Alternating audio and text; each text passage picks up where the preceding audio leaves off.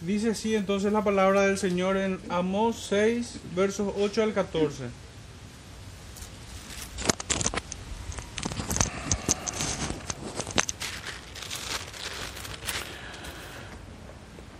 Jehová el Señor juró por sí mismo. Jehová Dios de los ejércitos ha dicho, abomino la grandeza de Jacob y aborrezco sus palacios, y entregaré al enemigo la ciudad y cuanto hay en ella.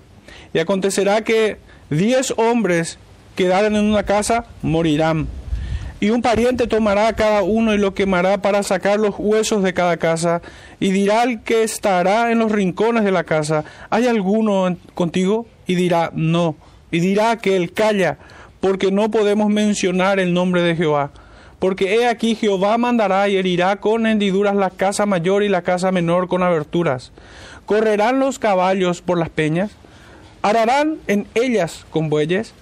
¿Por qué habéis vosotros convertido el juicio en veneno y el fruto de justicia en ajenjo? Vosotros que os alegráis en nada, que decís, no hemos adquirido poder con nuestra fuerza, pues he aquí, oh casa de Israel, dice Jehová Dios de los ejércitos, levantaré yo sobre vosotros a una nación que os oprimirá desde la entrada de Hamat hasta el arroyo de Arabá. Que el Señor bendiga su palabra en medio de nuestros hermanos. Pueden sentarse, por favor.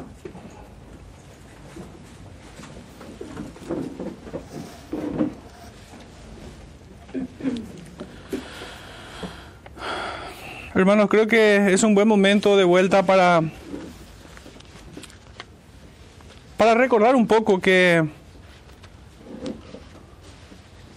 aquella pregunta retórica que, que nos habíamos hecho en sermones pasados de ¿y cómo es que el profeta Amós no se cansa de, de mantener el mismo discurso? ¿Cómo puede ser que todo el tiempo exhortación, exhortación? ¿Cuándo van a venir las palabras halagueñas? ¿Cuándo vamos a escuchar las bienaventuranzas? ¿Hasta cuándo vamos a sufrir las palabras del profeta Amós?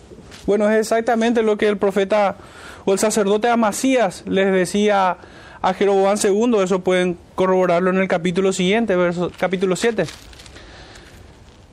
Pero nos hacemos este tipo de preguntas casi con sarcasmo, casi como una crítica, más bien, a nuestro tiempo, donde hoy el mundo está sediento de edulcorante, está sediento de azúcar, está sediento de, de las bebidas que adormecen el entendimiento y extravían el corazón.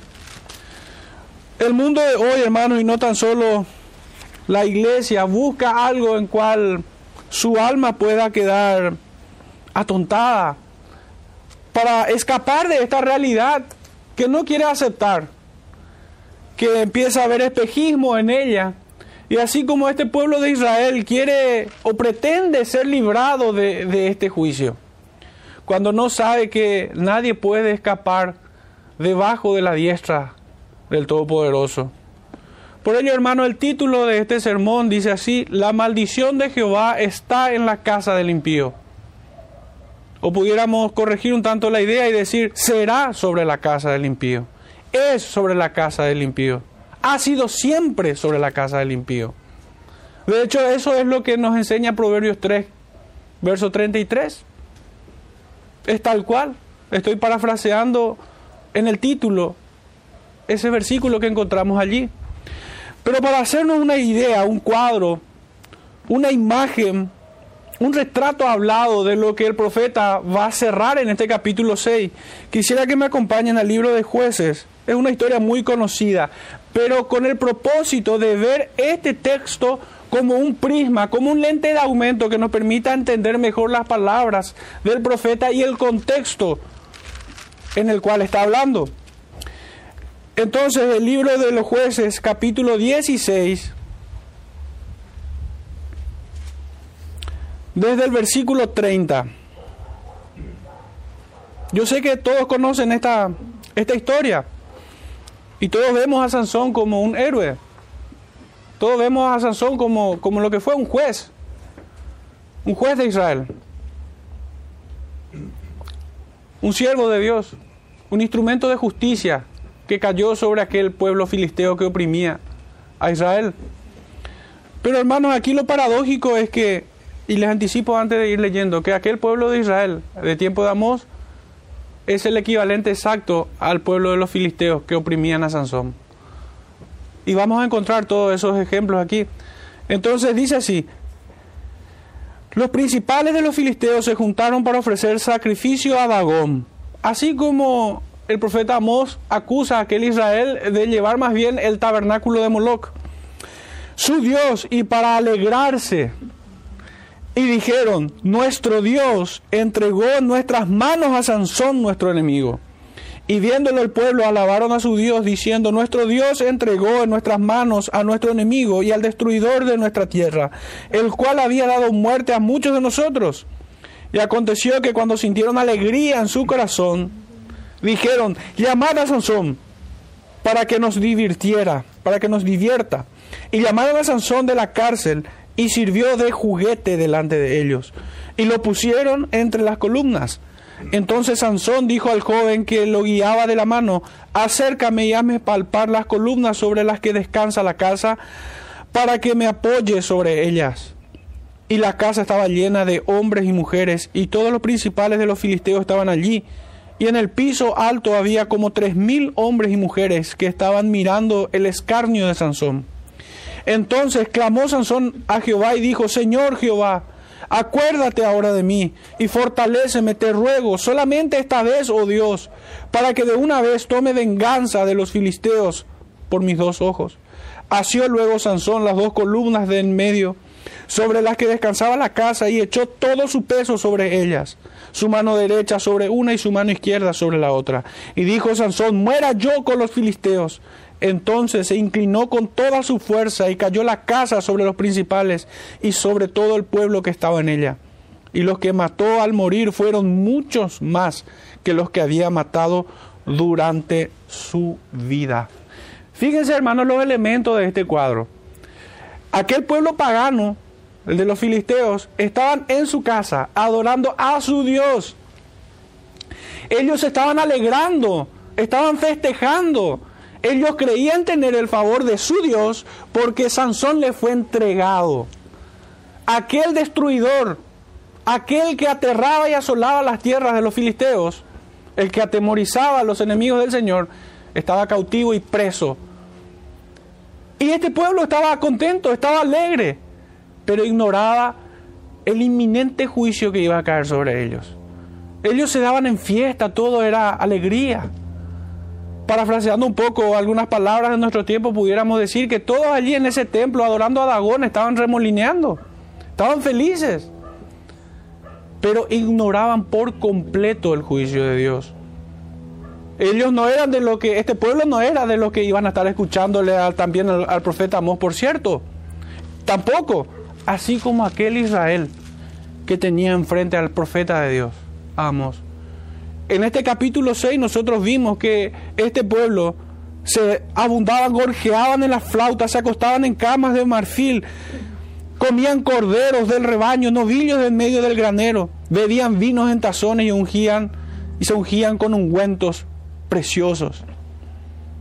Ellos estaban festejando, estaban con alegría del corazón. Pero, hermanos, si ustedes retroceden unos versículos más atrás, ya en el capítulo 5. En el verso 6 dice, antes bien, llevabais el tabernáculo de vuestro Moloch, Ikium, ídolos vuestros, la estrella de vuestros dioses que os hicisteis. Verdaderamente este pueblo de Israel estaba cegado espiritualmente, su mente estaba entenebrecida. Había tinieblas en su mente. No podían ver claramente. No hacían distinción entre lo santo y lo profano. No había diferencia, hermanos, entre Filistea e Israel. No había diferencia.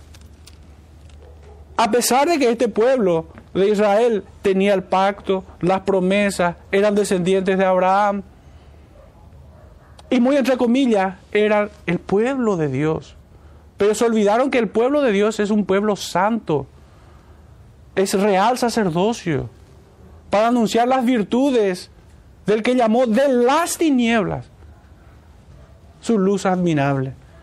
Estos israelitas encontraron un asidero falso para su salvación, y festejaban esto. Ese es el diagnóstico espiritual de, de aquellos días, terriblemente.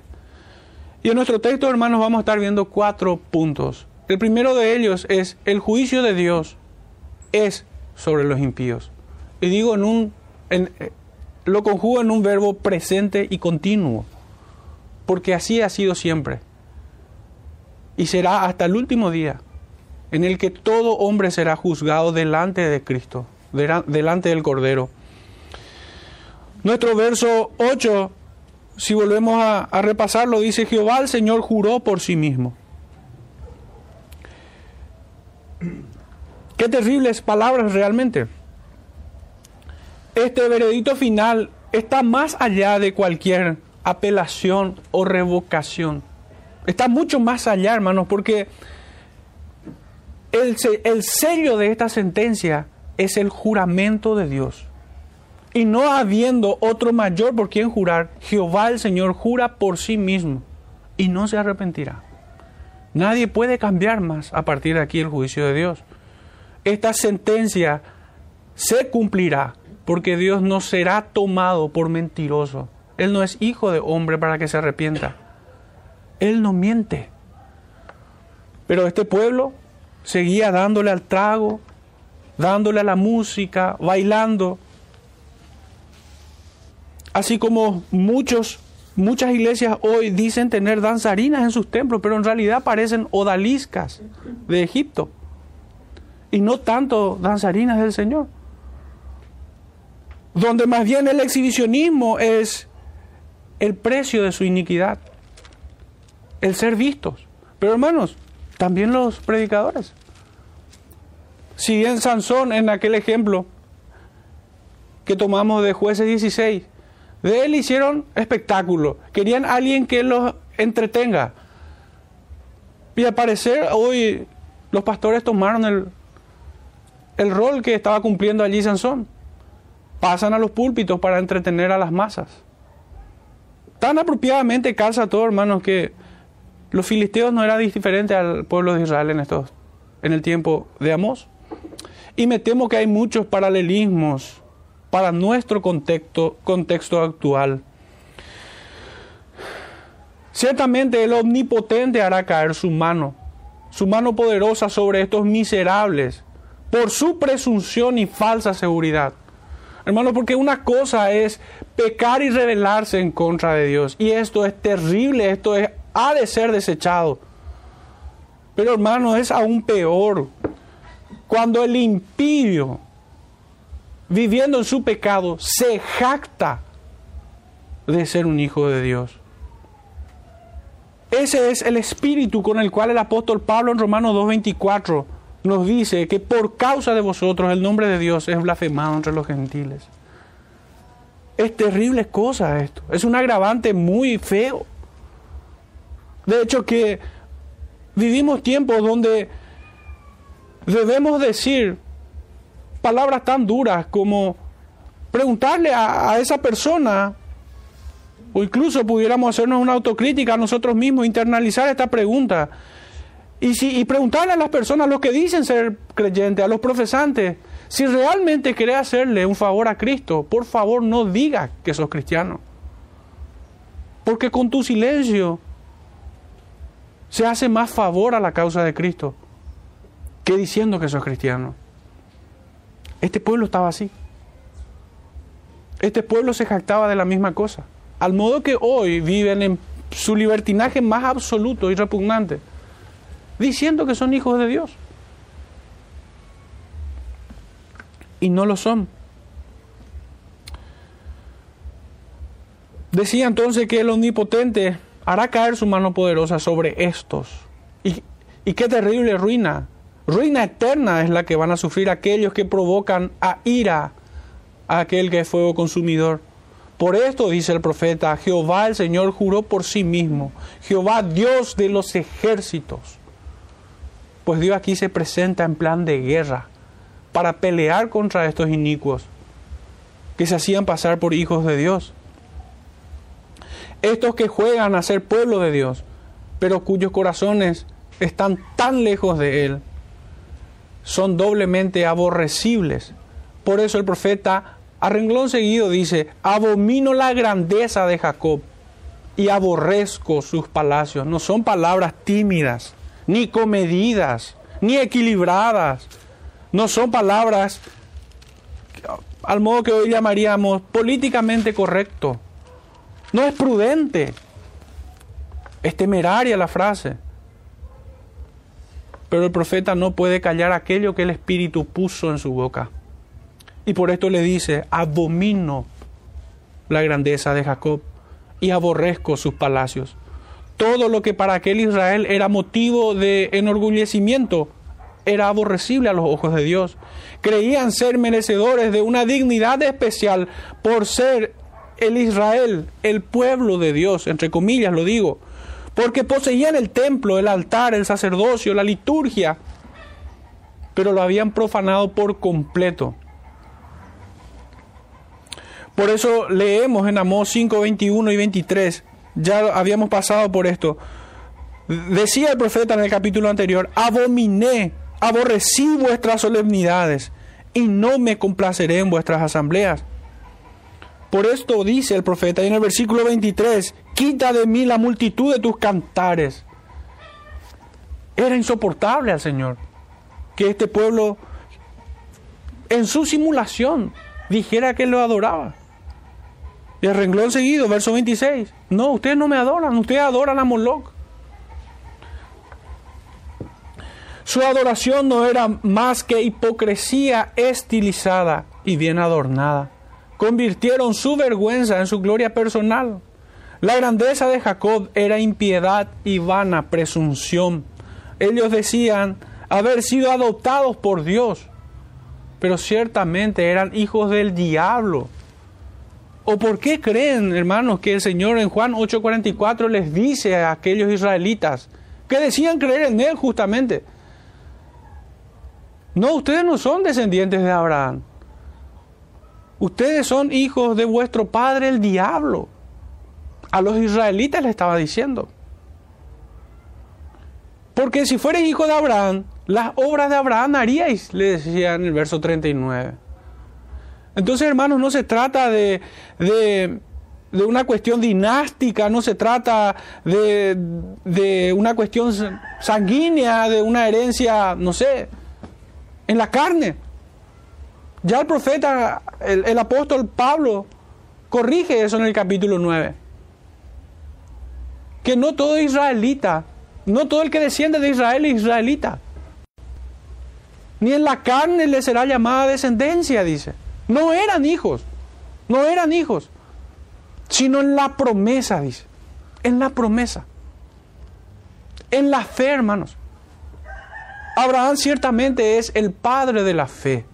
Y aunque muchos sionistas hoy quisieran reclamar la paternidad de Abraham, yo no se las concedo. Porque escrito está que Abraham es el padre de la fe. Así lo dice el apóstol Pablo. Yo creo que el mismo Abraham se rajaría las vestiduras si escuchara a este pueblo de Israel, a este, al mundo sionita que hoy tenemos, porque hoy no solamente los del Israel étnico, el pequeño grupo que hoy dice ser descendientes de Jacob, son sionistas, sino que aún las iglesias evangélicas hoy se visten con esta idolatría. Cuando claramente el Señor nos dice que Abraham es el padre de la fe y los descendientes de Abraham no es según la carne, sino es según la promesa. Abraham, Abraham es contado entre los héroes de la fe, así como Moisés, así como Abel, así como David, así como todos los hijos de Dios, desde el Génesis hasta el Apocalipsis. Propone muchos, muchos errores peligrosos el dispensacionalismo con esto, porque ciertamente el dispensacionalismo es el caldo de cultivo para toda esta herejía sionista. ¿Cómo es que no reconocen el texto? ¿Cómo es que no entienden cuando leen que de una sola sangre hizo todo el linaje de los hombres? ¿Qué diferencia hay entre un israelita o un gentil? El apóstol Pablo lo dice, de ambos pueblos hizo uno. Ya no hay diferencia entre judío o gentil. Entre esclavo, cita, hombre, mujer, esclavo libre, no hay diferencia, dice el Señor. No hay diferencias. Pero este es el espíritu de aquel Israel, un espíritu supremacista. Ellos se creían superiores por ser el pueblo especial. Creían tener privilegio incluso en contra de Dios. Porque Dios es santo. Y Dios no puede mirar al pecado. Pero este pueblo se dio a su libertinaje más atroz. Y aún así decían ser pueblo de Dios. Y porque son pueblo de Dios, ellos tenían incluso la libertad de pecar y escupir el rostro de Dios. Es grave la situación de aquellos días, pero me temo que nuestra realidad no es muy diferente. De hecho que la escritura misma nos dice que estas cosas fueron escritas para nuestra enseñanza. No es de extrañar, hermanos, porque el pecado es el problema del hombre. Lo ha sido desde la caída de Adán hasta nuestros días. Es que no tiene por qué ser diferente. Los pecados son los mismos.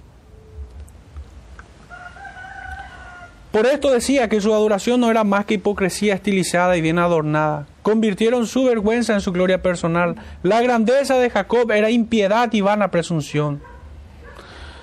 En el mismo sentido, el Señor los aborrece porque se sienten seguros de, en sus presunciones. Se, se volvieron altivos incluso para con Dios. Dios odia las riquezas que son frutos de la rapiña y de la injusticia. Sus palacios son monumentos de iniquidad, de crueldad. En el capítulo 5 repasen hermanos esto el profeta les dice que ellos ultrajaban al pobre, al menesteroso. Privilegiaban a aquellos que sobornaban a los jueces.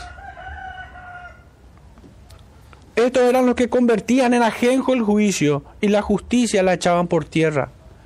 Capítulo 5, verso 7. Estos eran los que aborrecían al represor en la puerta de la ciudad y al que hablaba los rectos lo abominaban. Pero es mejor, hermano, ser aborrecido por un impío que por Dios. Es mejor obedecer a Dios que a los hombres. Es preferible temer al que destruye el alma en el, en el infierno que aquel que solamente puede matar la carne, que solamente puede matar el cuerpo.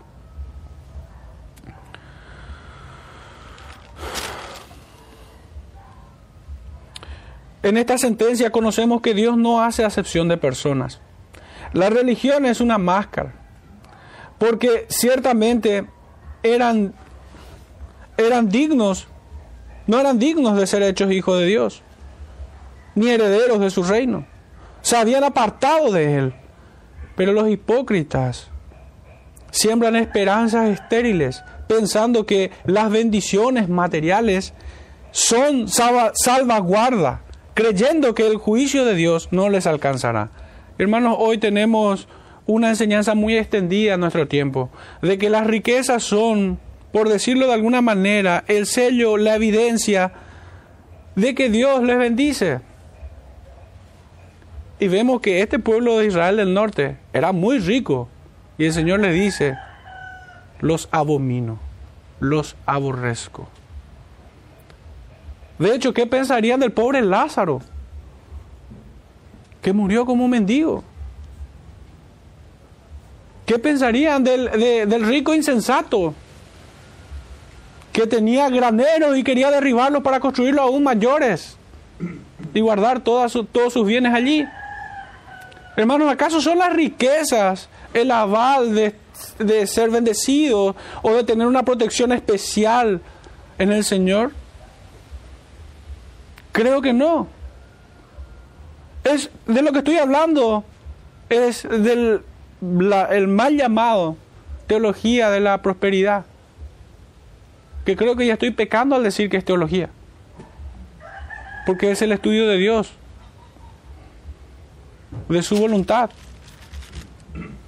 Pero ciertamente estás en las escrituras. Veo el Evangelio de la prosperidad o la teología de la prosperidad o como se quieran llamarle. Cuando Satanás ofrece los reinos y las riquezas a Cristo, allí está el Evangelio de la prosperidad. Pero ¿quién ofrece es Satanás. Más bien el Señor nos dice que mi reino no es de este mundo, no es de esta tierra. Y a sus discípulos, a sus siervos les dice, no lleven de más, no guarden, no, no, no lleven dos túnicas. Él mismo, siendo el rey de reyes, no tenía dónde recostar su cabeza.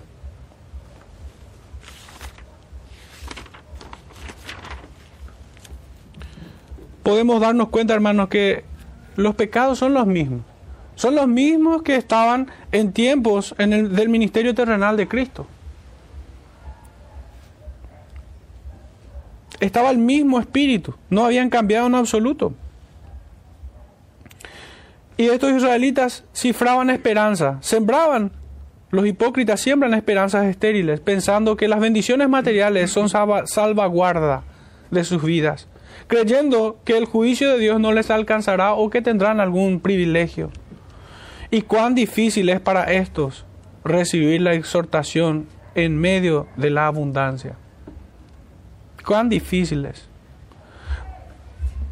Por ello, este es un tono más elevado del temible juicio que Dios comunica por medio de su profeta, interviniendo juramento por sí mismo. Ya no había mayor exhortación que se pudiera dar. No había un comunicado más terrible que se pudiera dar después de esto. Dios estaba jurando por sí mismo que los iba a destruir. ¿Y esto es acaso en el Nuevo Testamento nomás? ¿En el Antiguo? No, también en el Nuevo. En el libro de Hebreos encontramos qué horrible cosa es caer en manos del Dios vivo. El mismo Dios que condena el pecado en el Antiguo es el mismo que condena los mismos pecados en el Nuevo. Y ciertamente el Señor no cambia su sentencia. Él es un juez justo. Hago esta acotación porque muchos creen de que el Antiguo Testamento nos habla de otro tipo de Dios, al modo que incluso deambula la, la penosa enseñanza de que la iglesia solamente debe nutrirse del Nuevo Testamento y que el Antiguo Testamento sirve tan solo como un libro de historia, cuando ignoran que Cristo está allí. Cercenar las escrituras es cercenar a Cristo, mucho atrevimiento. En Lucas 24 el Señor nos dice que Moisés, los profetas y los salmos hablan de Él. Realmente quiero pensar de que son torpes en las escrituras y no quisiera pensar que son agricultores de Satanás quienes enseñan tales herejías. Quisiera pensar que están confundidos. Y si ese es el caso, ruego al Señor que que envíe a sus profetas, que envíe a sus predicadores, que envíe a su Santo Espíritu para corregirles. Nuestro segundo punto, hermanos, el juicio de Dios es terrible. Dice nuestro texto desde el verso 9, tocante del verso 9 al 11. Y, y acontecerá que si diez hombres quedaren en una casa, morirán hasta el verso 11 va, pero allí nos detenemos. Hermanos, esta es una gran mortandad la que se avecina sobre sus cabezas. Nadie iba a escapar del enemigo. Dios iba a enviar a su ejército, así como envió aquellas langostas en tiempos del profeta Joel. El Señor envía y usa la espada para infligir juicio castigo y aplicar sentencia sobre su pueblo. Por eso es que se avecinaba una gran mortandad sobre sus cabezas. Aún los que quedaren o los que sobrevivan de ese asedio que iban a recibir por parte del pueblo asirio, iban a morir de peste o incluso mordidos por culebras. Como vimos en el capítulo 5, verso, ahí pueden, esta vuelta de página 5.19. Aquellos que escaparan, dice, del león y, y del oso, ¿qué les va a ocurrir? Aquellos que se esconden del juicio de Dios, dice, como el que huye del delante del león y se encuentra con el oso, o como si entrara en casa y apoyara su mano en la pared y le muerde una culebra. Ahí cuando el hombre crea haber burlado a Dios, ahí le llega la espada, ahí le llega el juicio, porque Dios no puede ser burlado. Y si Dios juró por sí mismo que los iba a juzgar, así ha de ser pues Jehová se vengará inmoderadamente. No hay compasión para, para ellos. Es que tantas veces han rechazado el llamado de los profetas.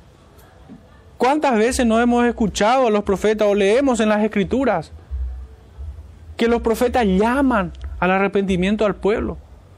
Pero este pueblo se ensoberbece y cree ser más sabio que Dios desechando su palabra. Sigue diciendo el verso 9, y un pariente tomará a cada uno y lo quemará para sacar los huesos de su casa. Algunos intérpretes toman esta palabra pariente como refiriéndose a un tío mayor que enterrará a los sobrinos más jóvenes, que habiendo tantos cuerpos en la casa, allí tendrá que quemarlos por no por no poder sacarlos todos, quedando los huesos nada más, y aligerar así su carga, y así poder sacarlos de ese lugar. Sus casas, en todo caso, les servirían de tumbas. ¿Cuánta humillación? ¿Y, ¿Y, qué piensan? ¿Creen que escuchaban al profeta aquí? No, penosamente. Es como cuando leemos en, Deuteronomio 30, que se le dice al pueblo, he puesto delante de ti el bien y la vida, el mal y la muerte. Escoge pues. ¿Y qué creen que escoge el pueblo? Neciamente escoge el mal y la muerte. Desprecia a Cristo. Desprecia el perdón que, que, que hay en la simiente prometida desde Génesis 3.15. Sigue diciendo el texto, y dirá al que estará en los rincones de la casa, y dirá al que estará, no, ¿hay, algún, ¿hay aún alguno contigo? Y dirá, no. Y dirá aquel, calla, porque no podemos mencionar el nombre de Jehová. Y qué extraña frase. Realmente me tomó un tiempito poder meditar sobre este texto, porque eh, entiendo que cuando un creyente está desesperado, está en medio de tribulaciones, angustias, está en medio de una circunstancia adversa, afligido y sin posibilidades de poder solucionar el problema, creo que lo más natural es invocar el nombre de Jehová. Y no precisamente lo que aquí leemos. Calla, porque no podemos mencionar el nombre de Jehová. Me viene una imagen a la cabeza para poder ilustrar este punto. Y es que yo recuerdo mi, propia infancia. Y cuando mis padres me pegaban por una falta que yo hacía, yo trataba de no llorar, de no expresar emoción. Quería frustrar a mis padres, no mostrándole debilidad o fragilidad. Y lejos estaba de mí el, perdóname papá, no voy a volver a hacer. Sino que mi, mi mente y mi corazón quedaban entumecidos en mi necedad. Y prefería recibir el azote en silencio que humillarme delante de aquel que me corrige. Espantoso cuadro. Pero ciertamente es muy humano. Es notable la necedad de estos hipócritas, que en medio de los azotes por su probada iniquidad, endurecen aún más sus corazones pensando que pudieran escapar o que su infortunio cambiaría en ventura. Y así atesoran ira para el día de la ira. Hermanos, ¿a cuántos han predicado diciéndoles que van a morir y van a ir a condenación eterna? Y lo toman casi como burla. Lo toman con desprecio. Como si fuera que a partir de su muerte ya no le importa No temen el juicio de Dios. Los hipócritas que se jactan en el nombre de Dios no se arrepienten, sino que intentan cualquier argumento para huir de Él. Esta era la actitud de los fariseos ante Cristo. El Señor les reprendía una y otra vez. El Señor pesaba sus corazones y les exponía su maldad. Y se resistían una y otra y otra y otra vez.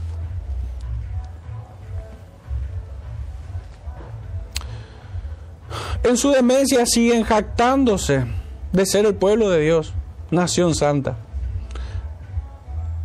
Esto es arrogancia, pues su mente está entenebrecida y no entienden que son hijos del diablo en realidad.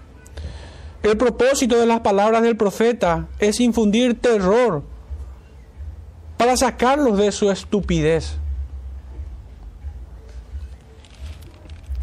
Estaban atontados. Aunque preferirán la mayor de las desgracias antes que humillarse ante su Dios. Algunos toman como si no fuera nada realmente y esto, esto se hace muy palpable, ciertamente.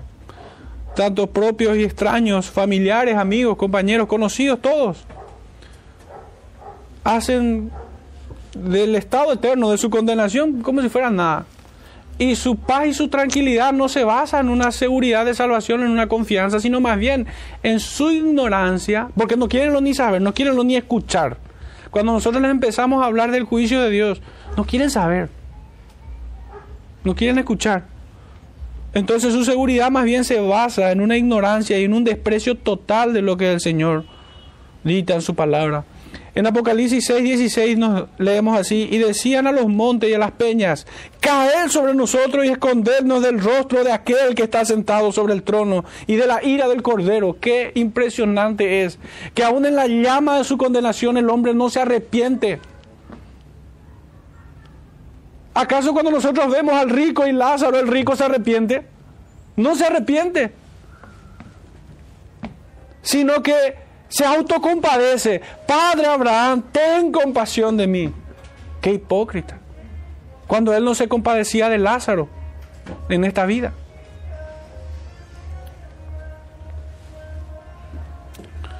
El profeta sigue diciendo, porque he aquí Jehová mandará y herirá con hendiduras la casa mayor y la casa menor con aberturas. ¿Qué quiere decir estas palabras? Y es que ni sus propias casas les servirá de sepulcro, porque no serán más que ruinas.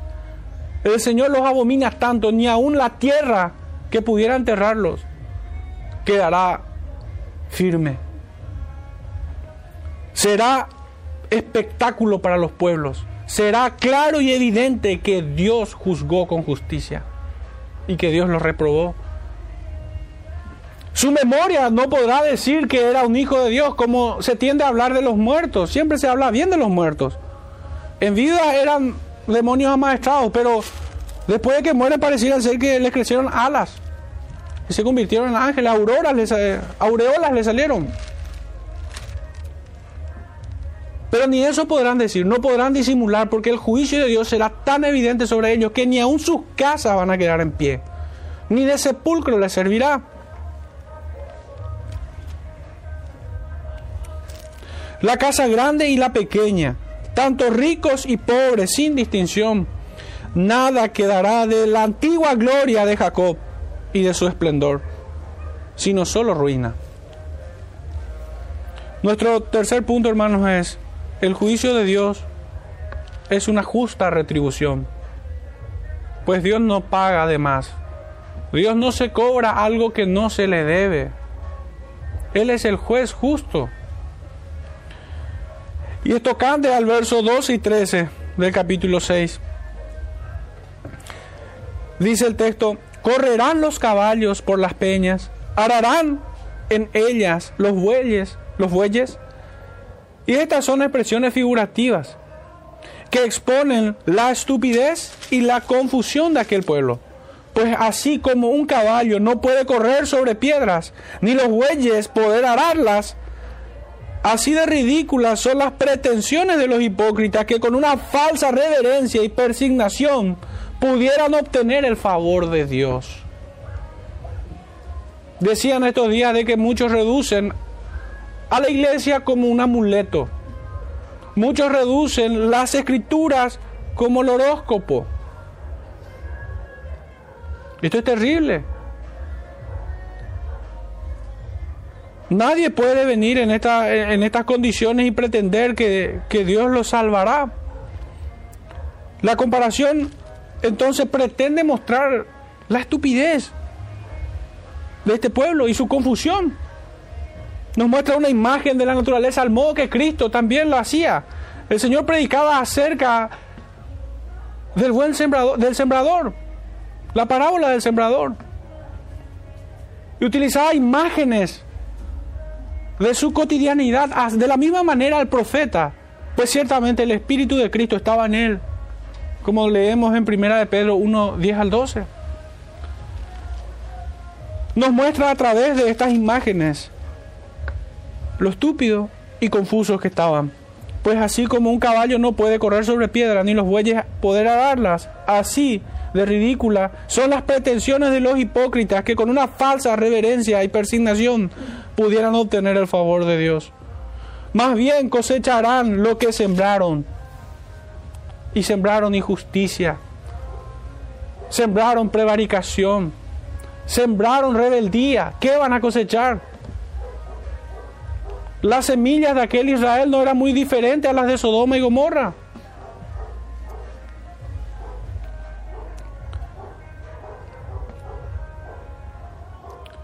Pero hermano, no solamente las pretensiones de ellos iban a ser infructuosas, aún el trabajo del profeta se ve en cierta manera así. Fue sin provecho casi alguno. Porque por más alto que él cantara, su auditorio era sordo. No le escuchaba. No le escuchaba.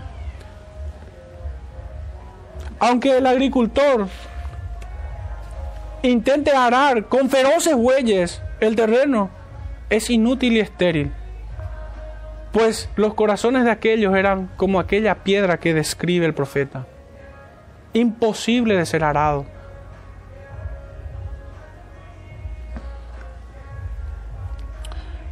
Sigue diciendo el profeta, porque habéis vosotros convertido, ¿por qué habéis convertido vosotros el juicio en veneno y el fruto de justicia en ajenjo? Acá está la comparación. Esto es más directo. Si estos sembraron, ¿cómo pudieran cosechar algo bueno? Convirtieron la silla de autoridad en silla de escarnecedores. Cometieron toda clase de abusos contra el pueblo. Hombres corruptos tal como se los describe, o, como se describe, mejor dicho, en el libro del profeta Sofonías. Algunos pudieran tener muy fresca esto en, la mente, pero Sofonías capítulo 3, verso 1 al 5 dice, nos da una, una descripción, la verdad, justa. Dice, ay de la ciudad rebelde y contaminada y opresora. No escuchó la voz ni recibió la corrección. No confió en Jehová, no se acercó a su Dios. Sus príncipes en medio de ella son leones rugientes. Sus jueces, lobos nocturnos que no dejan hueso para la mañana. Sus profetas son livianos, hombres prevaricadores. Sus sacerdotes contaminaron el santuario, falsearon la ley. Jehová en medio de ella es justo, no hará iniquidad. De mañana sacará a luz su juicio, nunca faltará. Pero el perverso no conoce la vergüenza. Realmente es para escandalizarse, hermanos, del corazón del hombre. Y debemos notar en esto la obra milagrosa, hermanos, que escapa a nuestro entendimiento, la obra del Espíritu de Cristo, del Espíritu Santo, porque nosotros no éramos diferentes a este pueblo. No pudiera haber ninguna jactancia tampoco en nosotros. Porque si no fuera por su gracia, si no fuera por su Santo Espíritu, estaríamos igual. Por esto también el Evangelio de Juan nos dice que ninguno puede venir a mí si el Padre no le trajere. Es imposible que el hombre por su propia naturaleza busque o se acerque a Dios. No hay facultad humana que anhele a su creador. Legítimamente al menos. Porque en las falsas religiones sí muchos pudieran en su simulación hacernos pensar tal cosa. Pero sin el Espíritu de Cristo es imposible venir a Él. Es de contundente lo que, lo que dice el Evangelio. Nadie, ninguno, ninguno puede venir a mí. Pero así también su gracia soberana nos dice un versículo antes, verso 37, que todo lo que el Padre le da viene a mí. Es causa y efecto. Debemos dar gracias al Señor porque Él nos venció, porque Él nos derrotó y a pesar de nosotros nos salvó.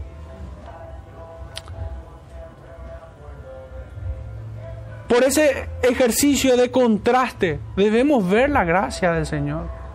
Cuando nosotros observamos y escuchamos juicios tan duros como estos, podemos dimensionar mejor su gran bondad para con nosotros. Nos sacó de ahí. Nos sacó de ese juicio.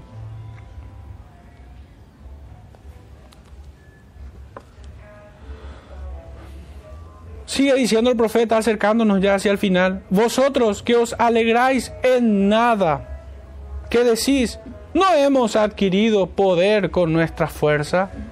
Cuánta jactancia. Realmente yo no creo que algunos pudiera decir o hacer una confesión, un sincericidio así. Yo no creo que ni siquiera el pueblo haya dicho esto. Más bien me inclino a pensar que así como Cristo escudriñaba el corazón de los fariseos, sabiendo que venían para tentarle y aún lo que pensaban mal de él. El Espíritu le reveló al profeta lo que había en el corazón de estos inicuos. Se ensoberbecían y pensaban eh, alegres, qué fuerte nos hemos hecho, no hemos hecho. Así como hoy, hermanos, las instituciones, los gobiernos, los estados se sienten todopoderosos. Pero este pecado tampoco está exento de la iglesia. ¿Cuántas iglesias no cifran sus esperanzas en grandes templos? En multitudes congregadas. Pero tales congregaciones no, no, no hacen diferencia de los filisteos que hemos visto en jueces 16. Cada uno tras la obstinación de su propio corazón buscando cada domingo alimentarse, sedientos de edulcorante. Esta es la circunstancia que nos rodea también el día de hoy. El profeta, el profeta digo bien, me corrijo, Santiago, el medio hermano de nuestro Salvador, en el capítulo 4, versículo 9 dice, afligíos y lamentad y llorad vuestra risa se convierta en lloro y vuestro gozo en tristeza. El mismo espíritu del profeta Amós. El mismo espíritu. Los hombres se vuelven altivos e insolentes cuando experimentan cierta prosperidad y, ellos mismos se creen la regla de todo lo que está bien. Porque como digo, el mal llamado Evangelio de la Prosperidad, trae estas, estos bichos, vamos a decirlo, de que las riquezas, los bienes materiales son el aval de la bendición de Dios.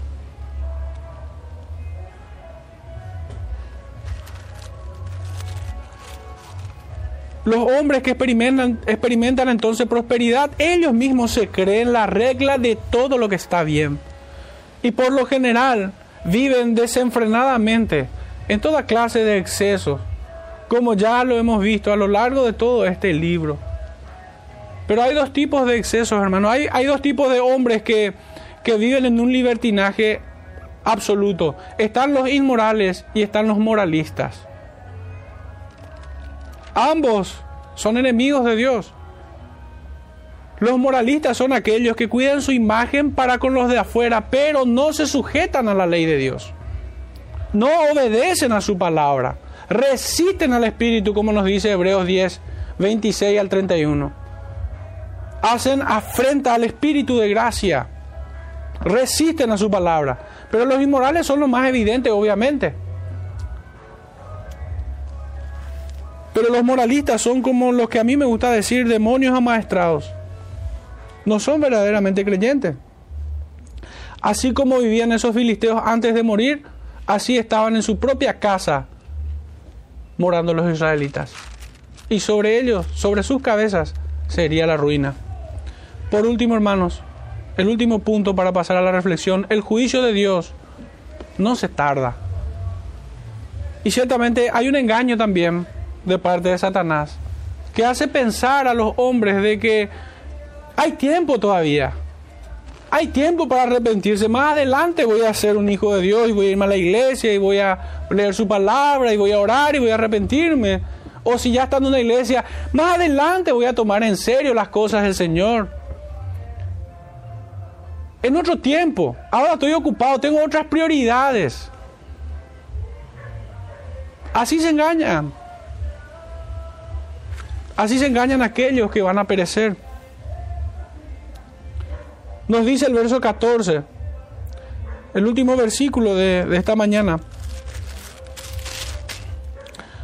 Pues he aquí, oh casa de Israel, dice Jehová, Dios de los ejércitos. Levantaré yo sobre vosotros a una nación que os oprimirá desde la entrada de Hamat hasta el arroyo de Arabá. Hermanos, acá nos aporta un dato geográfico. Y no es como para detenernos mucho tiempo allí, pero para poder entender las palabras del profeta. Cuando nos dice aquí desde la entrada de Hamat, este era el punto más al sur de Israel. Y dice, hasta el arroyo de Arabá serían los límites del norte de aquel Israel. O sea que de punta a pértigo, de extremo a extremo, nadie va, se va a salvar. No hay una ciudad que le pudiera proteger. No hay un recinto, no hay una esquina, no hay un lugar donde esconderse. Este juicio no se iba a tardar, que por cierto se ha cumplido y ese es un motivo aún más para temer las advertencias del Señor hoy. Porque en el año 720 antes de Cristo, 722 aproximadamente, este juicio tuvo lugar y todo el Israel del norte, todas las diez tribus fueron llevadas, destruidas, asoladas, y tan solo uno de cada diez hombres sobrevivió. Así como leíamos en el capítulo 5 y también en, esta mañana, donde en la casa que estaban diez iban a morir los diez y uno iba a quedar.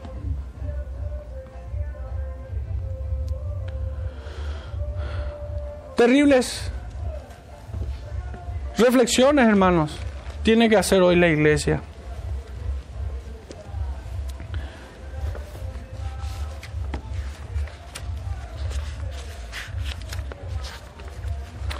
Solamente para recapitular, y ayudarnos a la reflexión, hermanos, tuvimos cuatro puntos.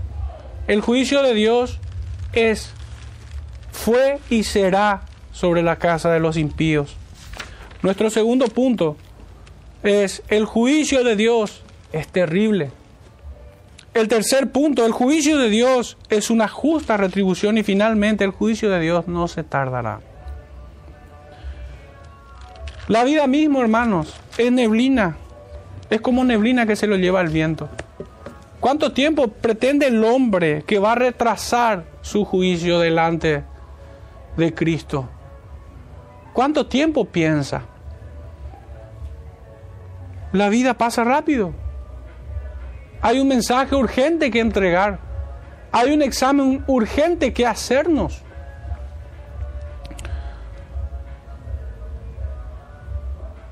No es sensato hacer como que nada pasa. Debemos discernir los tiempos. ¿Qué tiempos estamos viviendo? ¿Cómo estamos nosotros?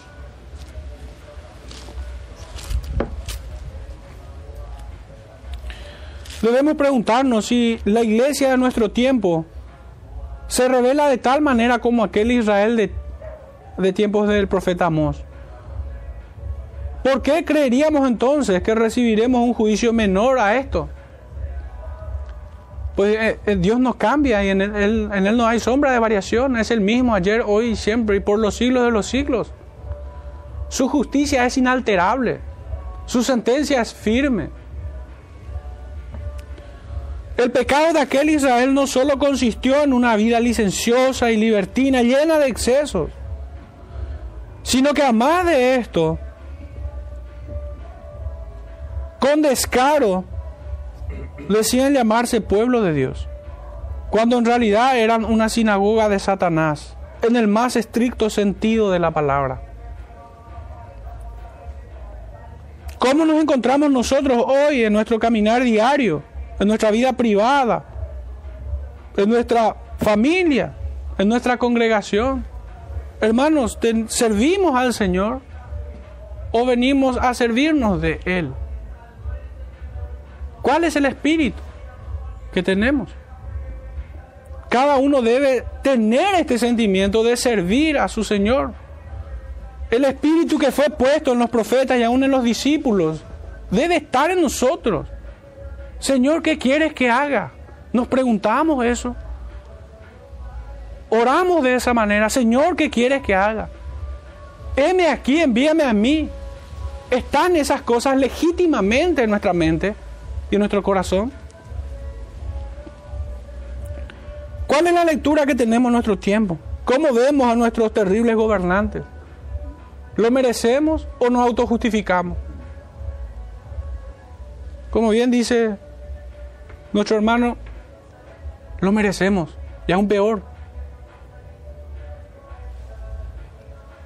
Finalmente, debemos hacer un llamado en el mismo sentido que hace el profeta Joel. Pudiéramos ir allí para cerrar.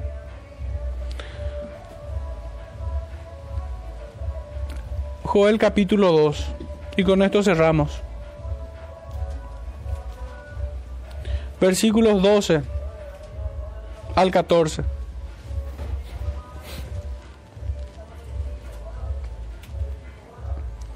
Dice así la palabra del Señor. Este es el llamado que hacemos finalmente, tanto a propios y extraños, a creyentes y no creyentes, a todo aquel que oye esta palabra. Por eso pues ahora dice Jehová, convertíos a mí con todo vuestro corazón, con ayuno y lloro y lamento. Rasgad vuestro corazón y no vuestros vestidos, y convertíos a Jehová vuestro Dios porque misericordioso es y clemente, tardo para la ira y grande en misericordia y que se duele del castigo. ¿Quién sabe si volverá y se arrepentirá y dejará bendición tras, eh, tras de él? Esto es ofrenda y libación para, para Jehová vuestro Dios.